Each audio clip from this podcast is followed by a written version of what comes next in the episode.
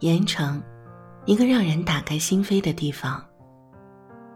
你所不知道的条子泥的美。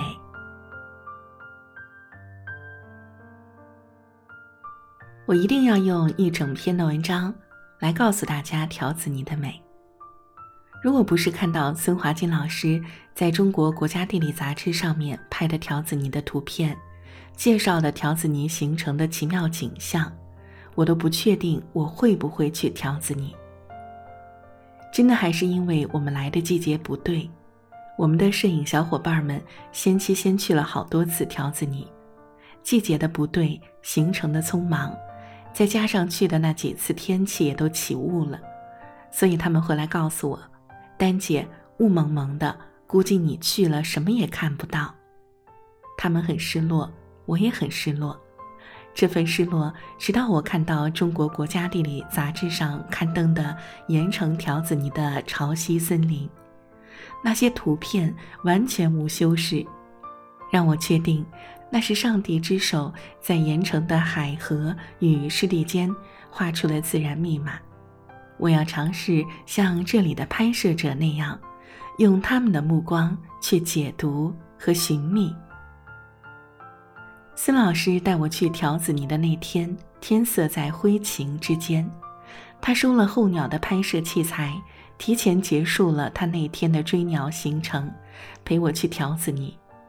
我后来一直在想，要用什么样的心情和文字，才能准确而完美地描述出那片长长的陆堤与海岸线之间的条子泥的变幻莫测，以及无限的可能性呢？我发现我不能。所以这个时候，文字无力表达出的极致的感动，是可以看图意会的。我当然只有用孙老师和我们摄影团队花了无数心血拍出来的属于盐城的条子泥的奇美图片，在这里让大家看见。我看了中国国家地理杂志，也看了孙老师发给我的条子泥的秋天。和真正属于条子泥的天空之境的所有图片。那天，我站在那片属于海与天的起始线上，望向远方。我相信，这里就是盐城生命的四季，属于这里的天空、大海与土地滋养出来的风貌。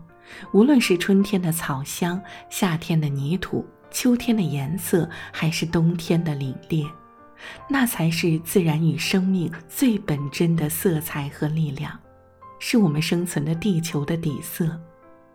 只有站在这里，站在盐城的黄海边上，站在这座经济强势、无垠广袤的湿地滋生地，跟随一位几十年用镜头探索着人类与生态微妙的平衡共生点的摄影者的目光。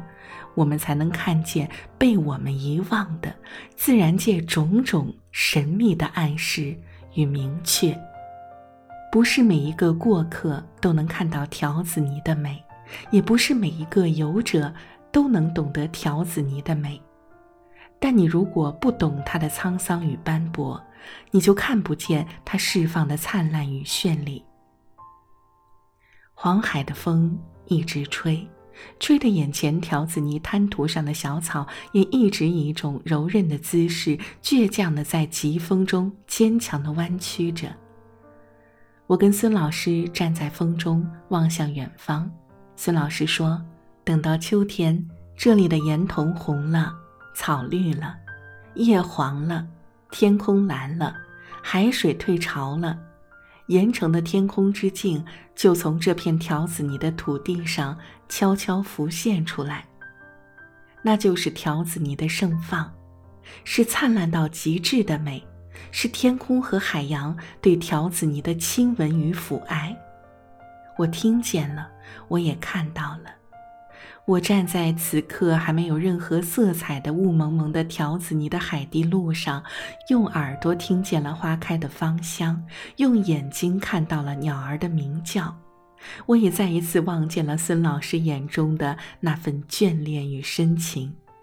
我相信，一定是所有盐城人内心凝聚而成的那份厚爱，才保住了大自然留在条子泥的人间绝色。并让自然自由而任性的在这里挥洒着属于他的心情。